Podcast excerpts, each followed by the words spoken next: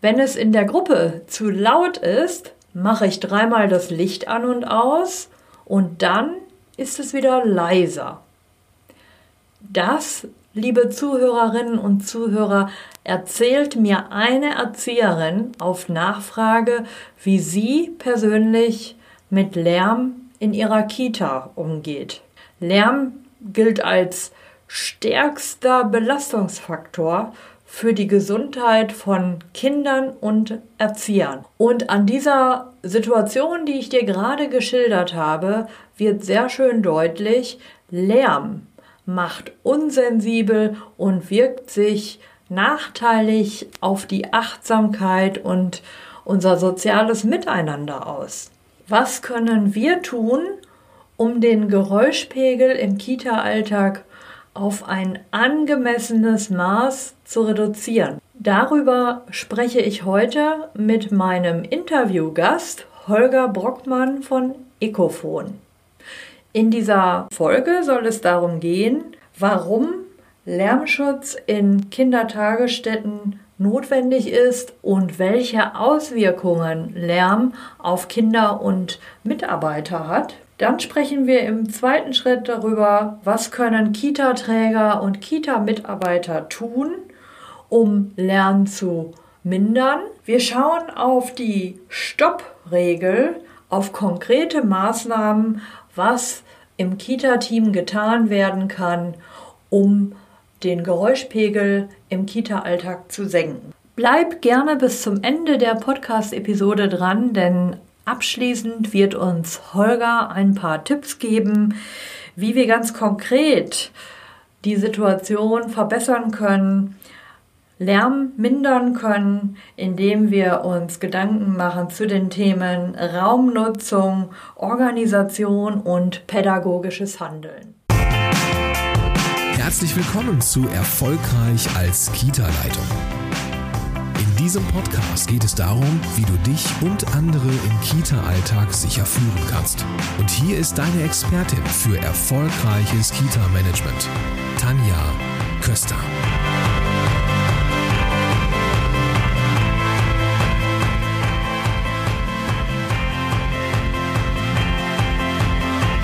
Willkommen zurück, liebe Hörerinnen und Hörer.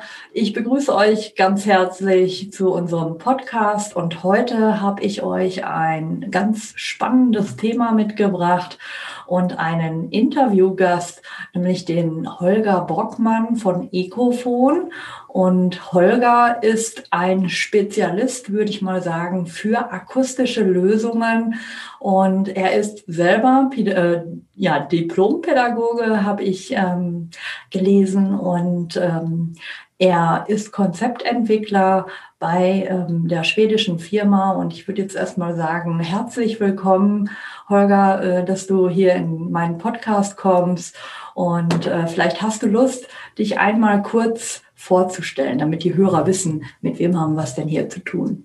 Ja, äh, gerne. Äh, erstmal nochmal danke, Tanja, ähm, für dieses kleine Gespräch. Ähm, ja, ich beschäftige mich jetzt seit ähm, über zehn Jahren hauptsächlich mit dem Thema Raumakustik, also alles, was mit Schall innerhalb von Räumen passiert. Und da nochmal spezieller weil das ja Physik alleine ist ja nicht so spannend, äh, sondern spannend ist ja, was dann mit dem, mit dem Schall im Raum passiert, vor allen Dingen im Bereich der Bildungseinrichtungen, also Schule, Kita ähm, und da so ein bisschen aus dem Blick der Anwendungsforschung, also sprich, was für eine Auswirkung hat das einmal physikalisch, aber dann natürlich auf den Menschen, die sich dann in diesen Räumen mit unterschiedlichen akustischen Eigenschaften aufhalten.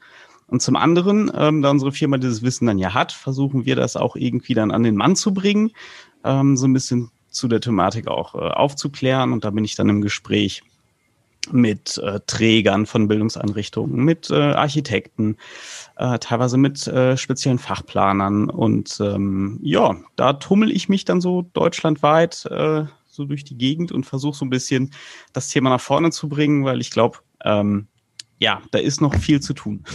Ja, genau, das sehe ich auch so. Also ich erinnere mich, ähm, dass ich Anfang der 2000er ähm, ja auch selber als Kita-Leitung unterwegs war und äh, ich war glücklicherweise bei einem Träger beschäftigt, äh, der dann die neuen Kitas auch gleich äh, akustisch, also von der, äh, von der baulichen Seite her so ausgestattet hat, äh, dass das äh, wirklich eine tolle Lösung äh, geworden ist, kostet ja auch Geld. Äh, man hat vielleicht noch gar nicht so richtig verstanden, muss das denn sein? Und so viel Geld dafür jetzt ausgeben, ging doch vorher auch. Und äh, ja, wir wollen ja heute in dem Podcast äh, einmal kurz darüber sprechen, ein bisschen erläutern, was denn Lärm ähm, ja mit uns macht, mit den ähm, Beschäftigten, mit den Pädagogen. Wir sprechen ja hier über den Kita-Bereich, äh, aber auch mit den Kindern, was da, äh, welche Auswirkungen Lärm hat. Und ich habe da gleich mal ein kleines Einsteigerbeispiel mitgebracht, was mir wirklich, ähm, ich glaube, in diesem Jahr im Frühjahr äh, begegnet ist. Äh, denn ihr wisst ja, ich bin in vielen Kitas unterwegs, mache Teamentwicklung, Konzeptentwicklung. Und natürlich, wenn ich äh, komme, dann ist natürlich auch immer ein bisschen was zu tun. Und äh, ja, eine Kollegin sagte dann, ja, also wenn es bei uns in der Gruppe zu laut ist, dann mache ich dreimal das Licht an und aus und dann ist es wieder leiser. Hm. hm. Ja, viele werden jetzt denken, hm, ich nenne ja keinen Namen und ich möchte da auch gar nicht irgendwie mit Schuld oder mit irgendwas agieren. Ich glaube, das hat mir einfach nochmal gezeigt, wir müssen noch stärker aufklären und noch mehr Strategien an die Hand geben, was wir denn tun, wenn es so laut ist in der Kita. Diese äh, Kollegin hat das natürlich nicht absichtlich, äh, also sie hat sich wahrscheinlich jetzt nicht sowas überlegt, ähm, äh, nach dem Motto Bestrafung oder hier äh, Zucht und Ordnung einführen, wenn die so laut sind. Das hat man ja früher ganz oft gemacht. Kinder wurden, also ich bin ja Ende der 90er in die Kita, ähm, in den Kita-Bereich eingestiegen und da war das natürlich so, wenn Kinder Kinder laut waren. Äh, dann gab es so Regeln, dass man, äh, die Kinder wurden dann mal rausgenommen oder ähm, sie wurden sanktioniert, wenn sie zu laut waren und so weiter. Heute macht man das ja eigentlich nicht mehr, aber man sieht, hin und wieder gibt es immer noch ähm, ja, Teams, ähm, die da vielleicht einfach noch keine Strategie haben. Und ich will jetzt nicht die schlechten Rahmenbedingungen da äh, anführen. Äh, ich weiß, wir haben wenig Personal, aber es gibt ja andere Möglichkeiten, was man tun kann. Und ähm, ja, Holger, vielleicht kannst du einfach auch nochmal mit äh, aus deiner Erfahrung sagen, was sind denn die Auswirkungen von Lärm? Also wenn wir jetzt über den Kindertagesstättenbereich sprechen, was sind die Auswirkungen von Lärm in Kindertagesstätten? Ja, also es ist ähm, unterschiedlich natürlich ähm, mhm. für die ähm, Personen, die dort arbeiten, die ja meist ein bisschen älter sind als die Kinder. Äh, mhm. genau. ähm, denen ist meistens es eher bewusst, was da passiert. Äh, also das, mhm. das sieht man auch, das ist mir mal aufgefallen, also wenn man häufig in, in Kitas und Schulen unterwegs ist, wie viele Leute zum Beispiel einen Schal tragen. Ähm, wenn mhm. man in Büros geht, da tragen ganz, ganz wenige Leute einen Schal. Ähm, hängt nämlich damit zusammen, wenn man in einer lauten Umgebung den ganzen Tag arbeitet und Kommunikation ist damit eines der Hauptwerkzeuge, mit denen man arbeitet. Und es ist laut, man muss laut sprechen. Das hat zum Beispiel, ähm, ist nicht gut für die Stimme. Das mhm. ist ein so ein Punkt. Ähm, dann das andere natürlich, worüber man häufig dann stolpert, ist, dass es irgendwie laut ist. Und diese, da muss man unterscheiden. Also zum einen kann es so weit gehen, dass man wirklich eine Gehörschädigung davonträgt, also dass das mhm. Gehör ähm, wirklich quasi ja, nicht verletzt wird, aber halt so, so stark beeinträchtigt wird, dass man wirklich eine Hörschädigung davonträgt, über das Maß hinaus, was man normalerweise so hätte. Und zum anderen gibt es natürlich noch den, ich sag mal, den leisen Lärm. Also dass man mhm gestresst wird, in Anführungszeichen. Stress ist ja erstmal, ich sag mal, nicht, nicht schlecht. Stress bedeutet nur, man reagiert auf irgendwie etwas. Und äh, bei Lärm ist es meistens so, dass gewisse körperliche Reaktionen dann eintreten, wie zum Beispiel ähm, die Herzfrequenz steigt, ähm, die ähm, äh, andere Sachen. Also man, man muss sich das so äh, überlegen. Also Lärm war eigentlich für den Menschen ja ähm, ein Gefahrensymbol. Also man ist draußen im Wald, da sind mhm. irgendwelche Geräusche, dann sagt der Körper, okay, äh, jetzt muss ich aufpassen. Äh, man reagiert mit dem sogenannten Fight-or-Flight-Syndrom, also kämpfen oder flüchten. Mhm. Wenn da nämlich irgendwie lautes, großes Tier zum Beispiel ist, dann weiß ich, okay, jetzt sollte ich vielleicht eher ähm, gerade mal weglaufen und dann steigt der Adrenalinspiegel, ähm, ähm, Magensekretproduktion wird runtergefahren, also die Verdauung wird runtergefahren, weil das brauche ich nicht. Und wenn das natürlich die ganze Zeit auch in einem Setting wie der Kita passiert, kommen dann genau solche Sachen wie ich bin halt gestresst durch die erhöhten Herzfrequenzen, die ich habe, durch das viele Adrenalin, was ausgestoßen wird, bin ich dann auch total kaputt. Ähm, mhm. Und das kann auf Dauer natürlich ein richtig großes Problem werden dann. Ähm, bei den Kindern ist es meistens so, denen fällt das gar nicht so auf, dass es mhm. so laut ist. Man, ich weiß nicht, ich, ich kenne das jetzt, ähm, wenn Kinder laut spielen, ähm, wenn die so im Spiel vertieft sind, denen fällt nicht auf, dass andere Leuten äh, das gerade vielleicht sehr, sehr stark stört. Äh, ja, ja, genau. Ist, ähm, und auch eine, eine Lärmbelastung ist vielen Kindern gar nicht so bewusst. Da muss man mhm. dann halt auch ein bisschen gucken. Aber die reagieren ähnlich halt auch. Ähm, die sind dann auch ein bisschen aufgedrehter eventuell. Und die Kombination aus beiden führt dann auch noch zu, zu gewissen Verhaltensdingen, die beobachtet wurden. Also es wird ab und zu gespiegelt, dass dann Pädagoginnen, Pädagogen, Erzieherinnen, Erzieher ähm, zum Beispiel eher dazu neigen, in einer lauten Umgebung Kinder zu, ähm, zu maßregeln als mhm. in, in ruhigeren Bereichen. Das ist einfach dann unterbewusst nicht böse gemeint, so wie du es sagtest. Das genau, mein, ja, genau, mein Beispiel war ja auch so in die Richtung, und das soll gar, gar kein äh, äh, Vorwurf sein, sondern es geht eher so in die Richtung, dieser Stress, unbewusste Stress führt zu Unachtsamkeit und zu Verhaltensweisen, äh, die man eigentlich ja pädagogisch nicht wertvoll findet und selber eigentlich auch gar nicht gut findet. genau. Ja, ja.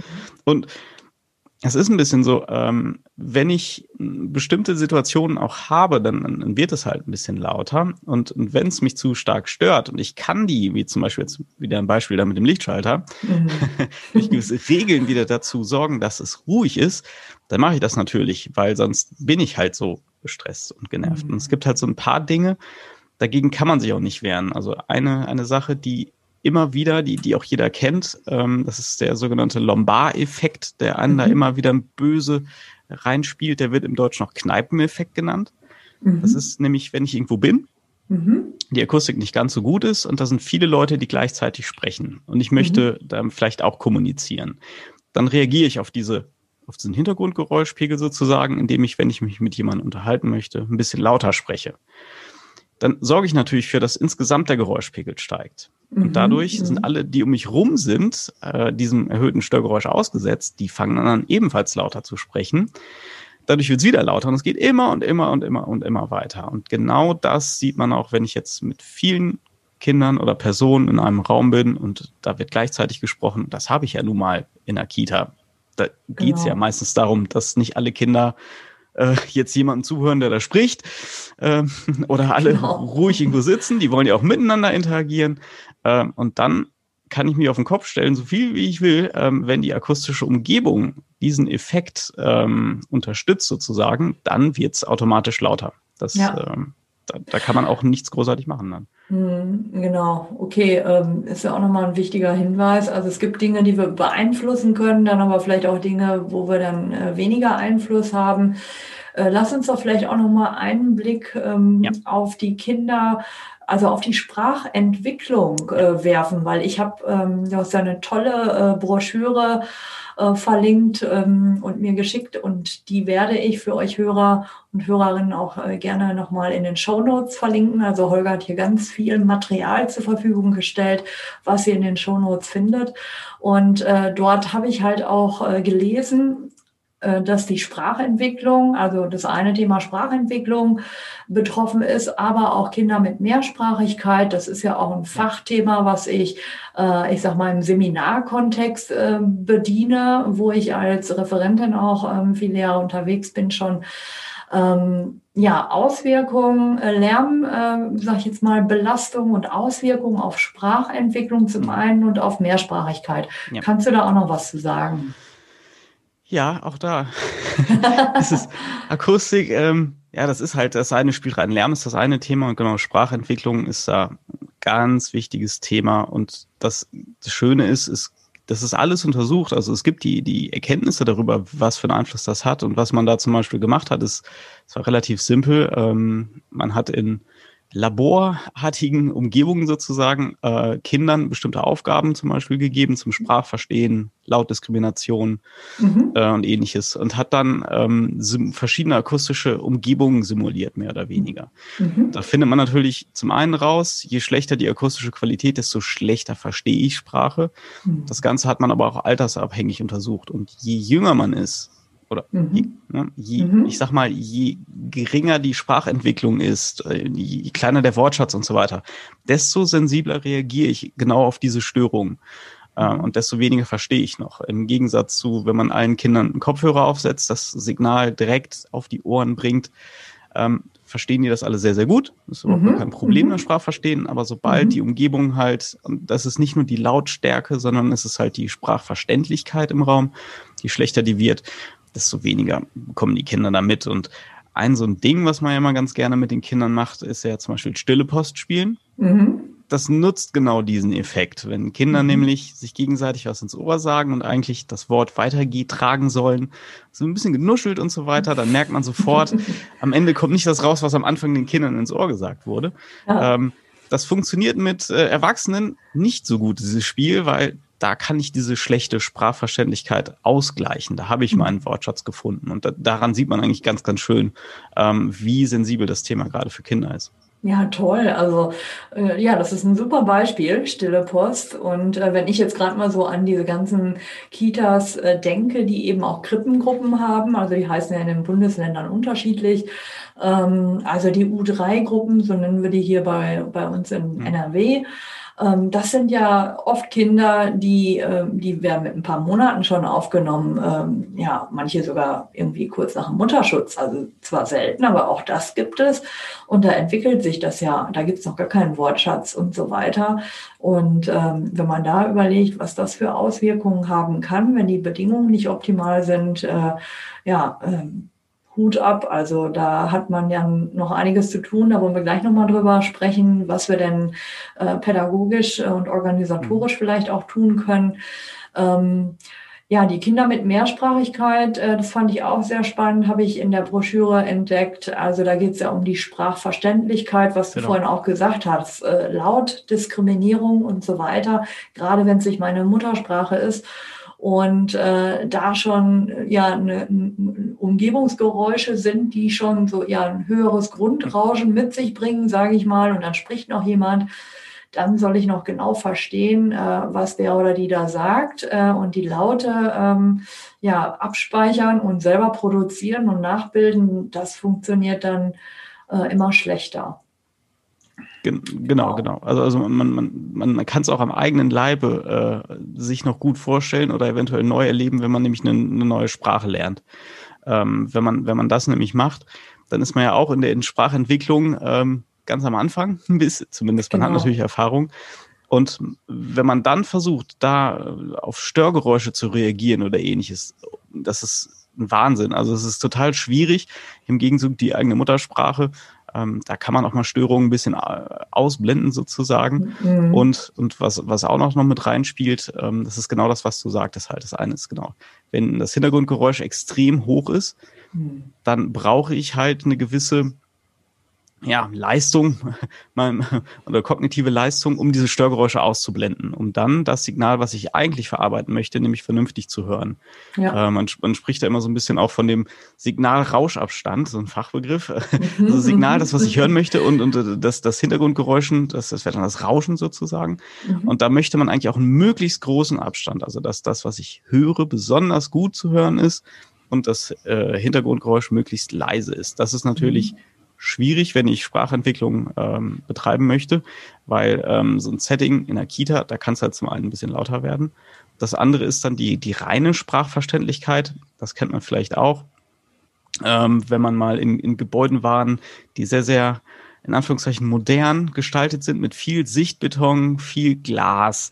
Ähm, mhm. Da hat man teilweise Probleme, auf zwei, drei Meter überhaupt noch die Sprache zu verstehen. Ja. Weil zum einen ist sehr, sehr stark Halt und ähm, wenn das beides zusammenkommt, also eine, eine, hohe Lautstärke und eine schlechte Sprachverständlichkeit aufgrund der Umgebung, ähm, dann ist es gerade für Kinder und dann auch für Kinder, die nicht in der Muttersprache kommunizieren, besonders ja. schwierig. Ähm, das hat man übrigens jetzt nicht nur bei ähm, Kindern, die jetzt Deutsch nicht als Muttersprache sprechen, sondern auch, ähm, sobald ich Fremdsprachenunterricht mache mit Kindern. Mhm. Habe ich genau das gleiche Thema. Das ja, also ich mache das ja ähm, in meinen Fortbildungen, äh, da geht es auch um Thema Mehrsprachigkeit und wenn ich da Kolleginnen habe, die eine andere Muttersprache sprechen, dann bitte ich die, möglichst kein Englisch, sondern irgendwas, was wir wirklich nicht so gut kennen, mhm. in der Regel äh, da einfach mal so einen Satz zu sagen und dass wir den dann nachsprechen. Mhm. Also ohne, äh, da ist es dann leise, aber ja. ohne ähm, Nebengeräusche den auch nachzusprechen. Da spricht noch nicht mal die Hälfte mit und äh, dann natürlich die Laute, die da rauskommen. Also ich kann das gar nicht, irgendwas mhm. sofort nachsprechen. Wenn ich mir dann noch vorstelle, da ist es laut, ja. äh, dann gut Nacht. Also das funktioniert, glaube ich, irgendwie dann gar nicht. Ja. Genau. Ja, äh, Holger, du hast uns ja ähm, hier auch eine schöne Stoppregel mitgebracht und ich denke, das ist so was ganz äh, Praktisches äh, zum Thema Lärmreduzierung. Also wenn jetzt hier viele zuhören und ähm, ja, die Kollegen sagen, meine Güte, bei uns ist es auch eigentlich wirklich echt laut. Ähm, ja, was können wir denn da tun? Ähm, es gibt verschiedene Dinge, ähm, die man tun kann und vielleicht kannst du ja. einmal äh, die Stoppregel kurz ja. erklären. Ja, ja die, die habe ich einfach äh, geklaut. es, ja, ist, nein, es, ist, ist, ja kein Geheimnis. Ähm, das wird beim Arbeitsschutz immer ganz gerne genutzt und ähm, den, den Link, den es dazu gibt, ich weiß nicht, den wirst du wahrscheinlich auch mit genau. in die genau. Shownotes packen. Ähm, der ist dann halt so der Bundesanstalt für Arbeitsschutz und Arbeitsmedizin. Das ist STOP. Die Anfangsbuchstaben stehen halt für gewisse Dinge, die ich machen kann. Das S äh, steht für Substitution. Also im Prinzip, dass man ähm, wenn, wenn eine Gefährdung da ist, in diesem Fall ist es halt der Lärm, dass man die halt versucht, äh, ja, zu, zu minimieren, wegzubekommen, erstmal wegzusubstituieren. Das ist im Arbeitsschutz bei einer Maschine relativ simpel. Also wenn ich eine laute ja. Maschine habe, dann ersetze ich die ähm, durch eine leisere Maschine. Im Setting der Kita ist es natürlich ein bisschen schwieriger. Also wenn ich da laute Kinder habe, kann ich die Kinder nicht einfach auswechseln. Ja. Ähm, ähm, deswegen das ist eher, also man muss das immer in dem Kontext so ein bisschen sehen, aber dann mhm. als nächstes kommen dann die, das T für die technischen Maßnahmen. Damit wäre bei einer lauten Maschine gemeint, ich baue irgendwas zum Beispiel um die Maschine rum. Ne? Ich mhm. kapsel die irgendwie ab, dass es leise ist. Mhm. Ähm, übertragen auf eine Kita wäre das zum Beispiel, dass man dann halt wirklich bauliche Maßnahmen macht, dass man eben das so umsetzt, wie es auch in ähm, gesetzlichen Vorgaben eigentlich gefordert ist. Mhm. Ähm, zum Beispiel von der Raumakustik her. Oder wenn man ähm, irgendetwas Lautes hat, Geräusche, die laut sind und von draußen reinkommen, dass man das vielleicht irgendwie technisch löst. Ähm, da kann man natürlich, muss man auch ehrlicherweise sagen, weil ich habe auch häufig diese Fragen, was, was mache ich denn jetzt? Ich habe eine laute Kita. Die technischen Maßnahmen kann ich nicht eben mal selber machen. Das ist ja. etwas, was dann. Die kosten eher, halt auch Geld, ne? genau, genau. Also, also wenn es nachträglich gemacht wird, ist es immer eine Geldsache. Und das heißt, das ist eher auf der Ebene auch, wo ich als Person, als äh, der da jetzt drin arbeitet in so, in so einem Raum, mhm. der laut ist, meistens wenig machen kann, sondern das ist dann eher was für den Träger. Mhm. Ähm, genau, der natürlich verantwortlich ist, dass es dort äh, auch vom, vom Gesundheitsschutz vernünftig abläuft. Dann auf der organisatorischen Ebene, das ist das mhm. O, also STO, mhm. da kann ich natürlich ein bisschen was machen. Ähm, genau. Und es ist, man muss sich dann ein bisschen Zeit nehmen. Also es gibt so ein paar Tipps. Zum einen ist es natürlich, wenn ich jetzt ein Problem habe mit Lärm, dann sollte man eventuell als, als gesamte äh, ja, äh, gesamte Kita oder sonstiges als gesamtes Gremium an diesem Thema arbeiten. Es nützt meistens wenig, wenn einer jetzt sagt, okay, ich kämpfe jetzt gegen Lärm und stellt eventuell ein paar organisatorische ähm, Regeln klingt immer so doof. Ja. aber, über, überle aber überleg, ja, ja, überlegt sich organisatorisch eventuell andere Abläufe, ähm, dann kann das ganz gut funktionieren, aber am besten ist es immer, wenn alle das machen. Das kann dann anfangen mit, dass man zu einem Thema überhaupt sensibilisiert, dass man mhm. vielleicht auch mit den Kindern arbeitet. Ich kenne das aus einigen, das waren allerdings Schulen, wo Kindern im Prinzip auch gewisse, ja, das auch wieder so ein bisschen reglementiert ist, aber so ein bisschen äh, erklärt, zum Beispiel hier, das ist jetzt ein Bereich, da ist es ruhig, mhm. wie in der Bibliothek, ne? dann mhm. ist es sinnvoll, in diesen Bereichen auch versuchen, möglichst ruhig zu sein und das mhm. so ein bisschen lernt. Es geht da so ein bisschen um, wie so eine Bedienungsanleitung für das, für das Gebäude so ein bisschen vielleicht, für bestimmte Bereiche. Mhm. Ähm, mhm. organisatorische Maßnahmen können aber auch sein, dass wenn ich weiß, ich habe ein Problem mit Lärm, sei es zum Beispiel bei der Essensausgabe oder ähnliches, dass man sich mal die Zeit nimmt, einer sich diese, vielleicht dieses anguckt, wie das abläuft, mhm. äh, sich Stichpunkte macht und dann sagt zum Beispiel, was war jetzt besonders laut. Also es kann ja sein, das kenne ich manchmal äh, bei Schulen, dann steht da eine Riesenschlange von, von Kindern und wartet aufs Essen, die haben nichts zu tun und fangen dann an, äh, sich lauthals zu unterhalten und so weiter. Mhm. Und kann man sich vielleicht überlegen, müssen die jetzt genau da an der Position stehen oder kann es mhm. sein, dass sie erst noch in einem anderen Bereich sind, dass es sich ein bisschen entzerrt? Ähm, das wären auch so organisatorische Maßnahmen. Es ist meistens mhm. so, dass es kein wirkliches gutes Mittel gibt, dass das so einfach geht und dann ist alles ruhig. Da muss man schon individuell ein bisschen gucken. Ähm, es gibt da auch noch eine andere Broschüre, die hatte ich auch noch verlinkt von der Unfallkasse Nord, war das, glaube ich, genau, da habe ich beschrieben. Ja, genau. Also da habe ich nämlich auch ein paar Beispiele, äh, die kann ich jetzt hier mal vielleicht auch noch mal so ein bisschen äh, einbringen. Finde ich sehr gut, die, die, Broschüre, weil die auch kurz und knapp das auf den Punkt äh, mhm. bringen, was du so beschrieben hast. Also wie kann ich als äh, äh, Kita-Team dafür sorgen, wenn ich jetzt äh, bauliche Maßnahmen schon geregelt habe mit meinem Träger, egal wie das ausgeht, mhm. ob da investiert wird oder eben auch nicht, was kann ich dann tun? Ähm, also äh, ja, pädagogische und organisatorische Maßnahmen. Und ähm, was ich auch nochmal wichtig finde, wenn ich viele, zum Beispiel ein Team habe, ein großes, ähm, erstmal eine große Einrichtung, mhm. ist das Thema ja auch viel stärker im Vordergrund. Und wenn ich ein großes Team habe, wo es auch eben viele Mitarbeiter gibt, die schon etwas älter sind, ja, mhm. ähm, also die ja auch noch viel empfindlicher darauf reagieren. Ähm, soll nicht heißen, dass man mit den Jungen nichts machen soll, ähm, aber dass man sich wirklich das mal als äh, Thema äh, vornimmt und überlegt, was können wir in unserem äh, Tagesablauf tun. Und das fand ich sehr spannend, ähm, erstmal die Leute zu sensibilisieren, warum sollten wir überhaupt daran arbeiten, weil dieser unbewusste Stress sich einfach auf, ja, auf unsere Gesundheit ähm, und auf die Pädagogik, auf den ganzen Alltag ähm, ja, auswirkt. Und wenn die das verstanden haben, zu überlegen, was haben wir denn hier für Rahmenbedingungen, was können wir tun im Tagesablauf? Also wie organisieren wir denn unsere Standardsituation oder den ganzen Ablauf? Du hast vorhin schon gesagt, Mittagessen. Wie organisiert man das? In der Kita stehen die natürlich nicht unbedingt alle in der Schlange wie in der Mensa, in der OGS oder sowas, aber wie wird das organisiert, dass das stressfreier abläuft? Weil gerade das Mittagessen erlebe ich in vielen Einrichtungen als äh, sehr stressbesetzt, ähm, wie man das alles so ähm, vom Ablauf und von der Zeit auch her hinbekommt. Also was kann ich da tun? Und was ich auch spannend fand ähm, äh, zum Thema äh, Raumausstattung, da steht nämlich dann auch nochmal zu gucken, welches Spielmaterial benutzen wir denn hier? Ähm, haben wir Filzgleiter? Ich meine, das haben natürlich die meisten ähm, ja, würde ich mal sagen, aber dass man wirklich mal im Raum äh, rumgeht und guckt, was haben wir hier für Spielmaterial und ähm, haben wir Vorhänge, da kannst du vielleicht auch noch ein bisschen was zu sagen, genau. was man dazu tun könnte. Ja, ja. Also sehr, sehr guter Tipp. Das, das mhm. sind nämlich auch noch kleine, also es ist der Mittelding zwischen technische organisatorische Maßnahmen, genau. Ah, ja, also, okay. also ähm, alles, wo ich Geräusch Entstehung minimieren kann, da mhm. habe ich natürlich einen riesen Vorteil. Ähm, und das ist es genau, die Frage. Bestimmte, also schweres Spielzeug, was sehr, sehr laut ist, muss, sollte eventuell dann nicht unbedingt auf einem Untergrund wie Tischen äh, und so weiter mitgespielt werden, die ebenfalls äh, sehr, sehr laut sind. Ähm, dadurch kann ich das natürlich entzerren. Das ging so weit, wie ich habe das mal in einer ähm, Schule speziell für hörgeschädigte Schüler in Schweden gesehen. Die haben wirklich alles geguckt, was, was irgendwie Lärm verursacht. Da ging es mhm. so weit, um zu schauen, dass die Stühle und Tische unterschiedliche Materialien an den an Tischbeinen und so weiter haben, dass wenn die gegeneinander schlagen, dass ah, das ja. ruhiger ist. Es kann, es kann durchaus mhm. sein, dass man bestimmte Dinge hat, die immer und immer wieder Geräusche erzeugen. Kann es sein, dass man da teilweise, wenn man einfach ein bisschen äh, Filz drüber klebt, zum Beispiel, man gewisse Störgeräusche minimieren könnte.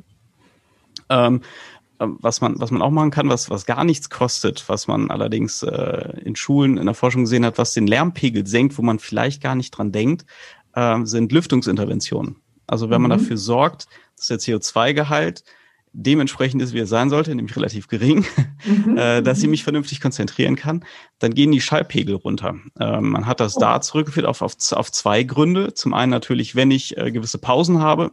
Schulsetting ist natürlich was anderes dass die Kinder mal zwei Minuten sich nicht da äh, langweilig hinsetzen müssen und äh, vielleicht mal ganz, ganz kurz abschalten können. Und das andere ist allerdings, wenn der CO2-Gehalt steigt, äh, die Luftqualität schlecht ist, werden äh, Kinder normalerweise unruhig. Und ähm, das ist etwas, ähm, da es ist, einige sagen, da habe ich keine Zeit für zum, zum Lüften vielleicht. das kann wirklich helfen. Vielleicht ist das auch eine Möglichkeit, kostet nichts, kann man testen. Das ist nämlich vielleicht auch so etwas. Man kann nämlich gucken, ob die Maßnahmen funktionieren oder nicht. Dann könnte man das sagen, okay, war gut, oder kann auch sagen, nö, das hat überhaupt nichts gebracht. Ne?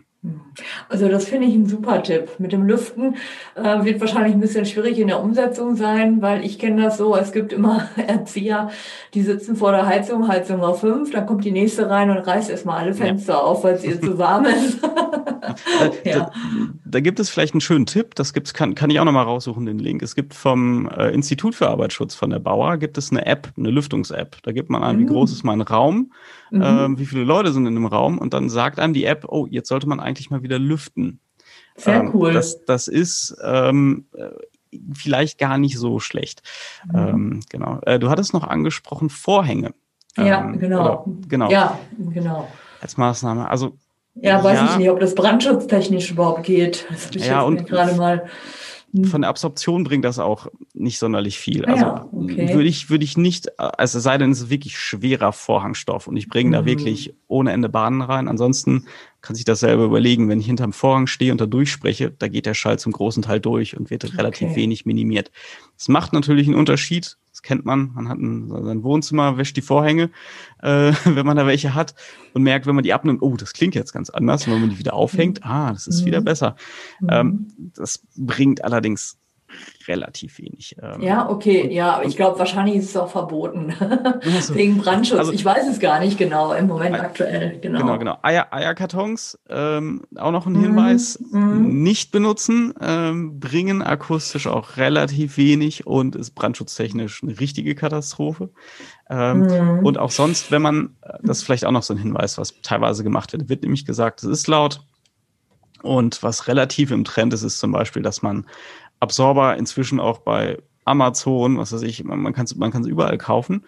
Ähm, wichtiger Hinweis wäre hierbei nur, man muss da ein bisschen aufpassen. Alles, was man da einbringt, ähm, gibt es auch in den Unverfügungsvorschriften ähm, Hinweise zu, dass man solche Themen beachtet, wie zum Beispiel Brandschutz, ähm, Rauchentwicklung von Materialien, ähnliches Ausdünstungen und so weiter. Da wäre ich eher bei Eigenmaßnahmen ein bisschen zurückhaltend. Dann würde ich es eher versuchen, auf dieser technischen Ebene äh, mit dem Träger richtig zu machen. Also es, es lohnt sich. Und mhm. ich glaube auch, da haben, also meiner Meinung nach, äh, viele Träger das auch verstanden, weil Thema ja. Brandschutz und so weiter, vor vielen Jahren gab es diese ganzen Vorschriften noch gar nicht. Äh, und die Kollegen haben gar nicht verstanden, warum müssen sie ihren Baldachin über der Leseecke abnehmen. Weißt du, ich habe das ja. früher auch gemacht.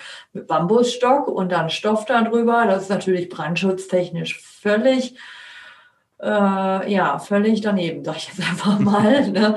Äh, und von daher ähm, glaube ich, dass die schon sensibler geworden sind und äh, teilweise auch wirklich Auflagen haben, die ja auch wichtig sind, ja, ähm, zu erfüllen, damit, äh, damit da äh, nichts passieren kann. Genau. Und dass man auch mal ein Gefühl dafür kriegt, also wenn ein Raum entsprechend von, von raumakustischen Normen ausgestattet wird, äh, im Kita. Das steht auch in dieser, in dieser einen Broschüre, in der Ingwer-Broschüre Lärm- und Bildungsstätten steht das drin, so als, als Richtwert, dass man weiß, um was man da spricht, ist zum Beispiel äh, die gesamte Deckenfläche dann mit Absorbern zu belegen, dass man in diese Normungsbereiche überhaupt erst reinkommt. Mhm. Dann kann ich mir nämlich auch überlegen, wenn ich jetzt zwei, drei Sachen, die ein Bruchteil von dieser Fläche sind, in den Raum reinbringe, dass das zwar schon eine Veränderung bringt, aber dass das immer noch weit von dem weg ist, was man eigentlich als Standard haben sollte. Ähm, mhm. Man kann auch noch, also wenn wir beim SCOP-Modell sind, auf die, auf die letzte Ebene noch gucken, also mhm. die, die personen- und verhaltensbezogenen Sicherheitsmaßnahmen. Äh, meisten geht es dann um die persönliche Schutzausrichtung. Mhm. Das wäre dann dementsprechend zum einen, genau, alle kriegen Gehörschutz auf. Ähm, Habe ich auch schon gesehen. Pädagogisch finde ich das äh, ein bisschen bedenklich. Aber ich, äh, ja, ich finde es irgendwie schwierig für die Kommunikation in der Gemeinschaft. Ja, ja, Wie also. Siehst du das? E ebenso. Ja. Also, also äh, das, das ist auch so ein Ding. Ähm, teilweise hat man ja die, die Problematik ähm, in der Kommunikation, wenn man sagt, ich habe hier vielleicht ein Problem und dann der Träger, so ein öffentlicher Träger ist, der sagt, wir haben vielleicht kein Geld und dann sagt man, okay, dann, dann wird ja irgendwie darüber gesprochen, über die Thematik.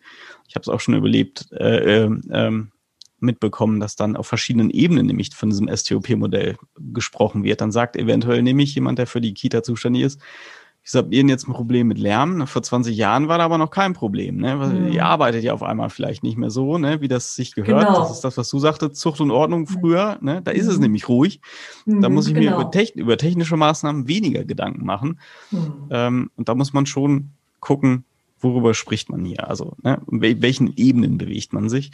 Und ähm, natürlich auch so ein bisschen, ja, also es ist immer nicht ganz leicht. Wenn, wenn man zu stark Druck aufbaut aus meiner Erfahrung, führt das genau zum, zum Gegenteil, dass dann irgendwann gemauert wird. Ähm, zum anderen äh, gibt es gewisse Dinge, wo man Druck mit aufbauen könnte. Und, und ich bin absolut äh, Verfechter davon, dass die Arbeitsbedingungen so sein sollten, dass es halt eben nicht gesundheitsschädigend sind. Und da hätte man ja, glaube ich, zur Not, da bist du, glaube ich, eher der Profi über die ähm, individuelle Gefährdungsbeurteilung ja auch eine Chance, ähm, sich genau. da mal genau. anzugucken, wenn Probleme da irgendwie sind am Arbeitsplatz.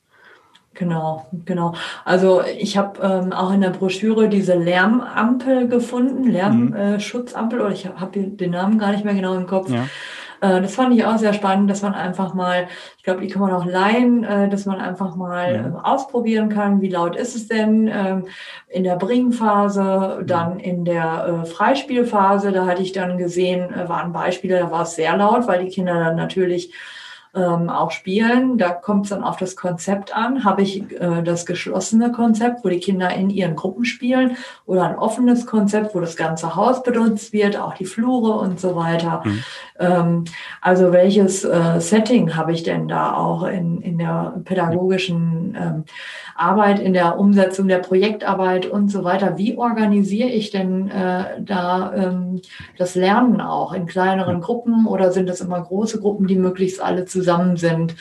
Ähm, also, dass man da richtig viel machen kann. Das fand ich auch. Ähm, ja, fand ich wirklich spannend. Und äh, in dieser Broschüre, die wir da gerade erwähnt haben, von der Unfallkasse ist sie, glaube ich, hm, da war, äh, da war, gab es jetzt auch nochmal einen konkreten äh, Leitfaden oder ich sag mal äh, Fragen, die man sich stellen kann. Und dazu würde ich, also das wäre so meine Idee für die Praxis auch, äh, dass man sich ähm, ja mit Material ausstattet, mit einem Leitfaden und dann wirklich mal äh, sagt, okay, äh, wir nehmen uns diese Fragen mal vor. Wir machen erstmal eine kleine ist-Analyse oder Bestandsaufnahme, äh, wie man so will, und gucken mal, wie sind nun unsere Abläufe, wann ist es hm. laut, was können wir da verändern.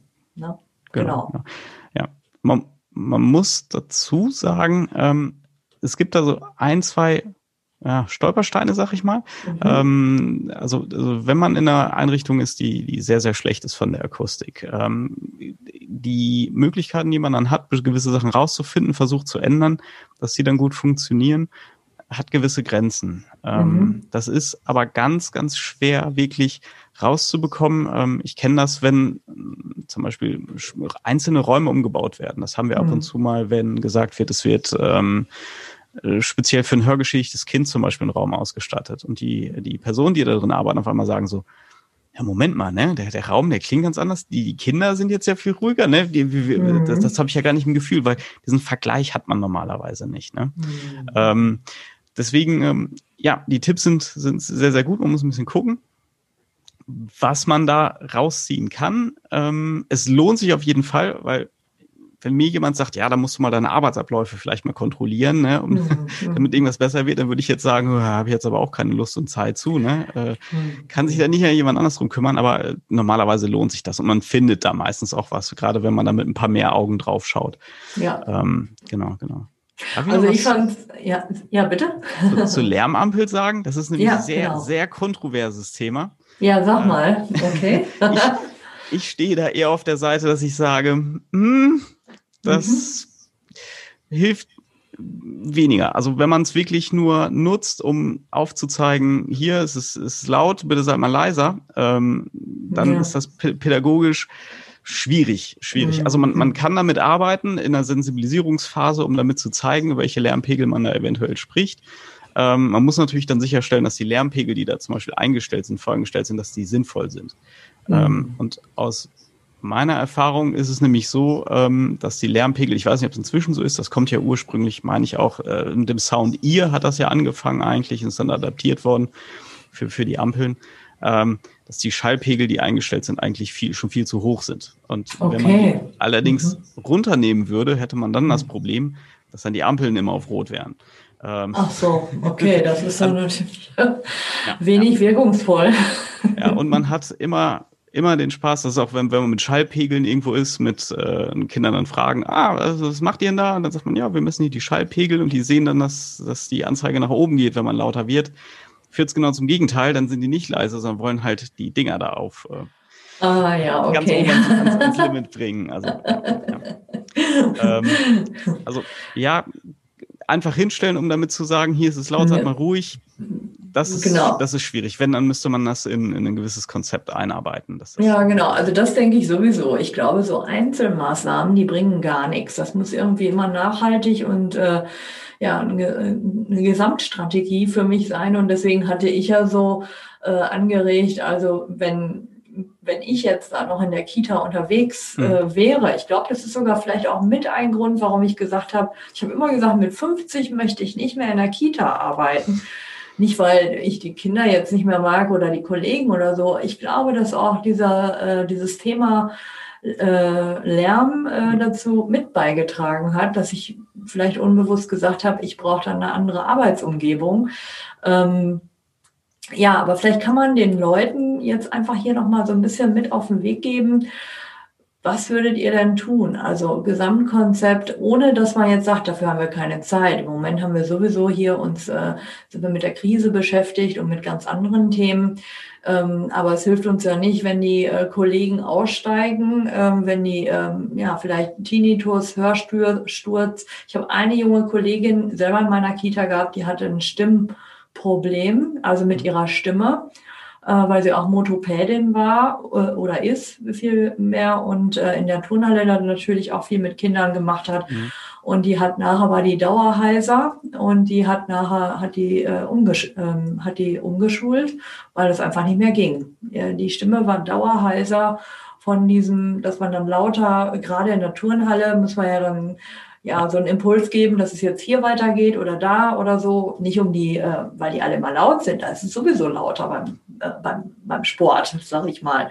Und äh, also auch da ist eine junge Kollegin ausgestiegen, wollte ich damit sagen. Aber was könnte man jetzt, ähm, hast du vielleicht einen Tipp, so äh, wenn wir jetzt so ein bisschen zum Ende kommen ja. gleich, äh, hast du einen Tipp oder ein, zwei Tipps, was könnten denn äh, Kita-Teams tun? Also wenn da jetzt vielleicht ja, vom Träger auch ein bisschen was getan wird, aber mhm. man, ja, ich sag mal, auf der Seite der pädagogischen Maßnahmen ja. oder der organisatorischen Maßnahmen, was, was würdest du empfehlen?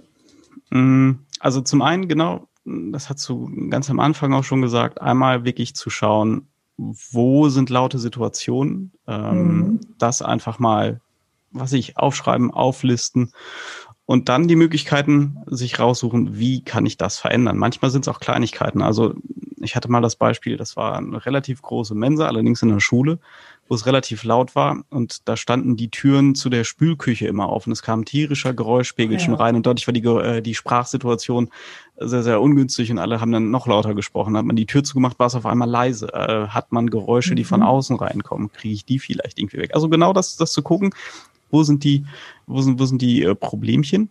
Mhm. Manchmal sind es dann auch so Dinge, dass ich feststelle, dass in gewissen Situationen ähm, äh, quer durch den Raum immer gesprochen wird. Das ist auch, das ist eher wieder Setting Schule, aber vielleicht kann man das übertragen, äh, wenn man an langen Tischen sitzt und dort äh, irgendetwas macht und es wird halt über diese langen Distanzen gesprochen, ob man durch eine andere Sitzordnung vielleicht die Gespräche entzerrt, die da mhm. eventuell entstehen. Mhm. Das kann man natürlich natürlich auch machen. Dann die Sensibilisierung für das Thema, das bringt immer was. Also wenn man es schafft und da kann man mit Kindern mit, mit arbeiten. Es gibt so schöne äh, kleine Dinge, Experimente. Ich weiß nicht, wie man es äh, kennt wahrscheinlich jeder. Man nimmt zwei Joghurtbecher, einen Faden damit und in der Mitte und hat dann so eine Art äh, Sprachübertragung, also wenn der einen in einen Joghurtbecher reinspricht, dann hört man auf der anderen Seite.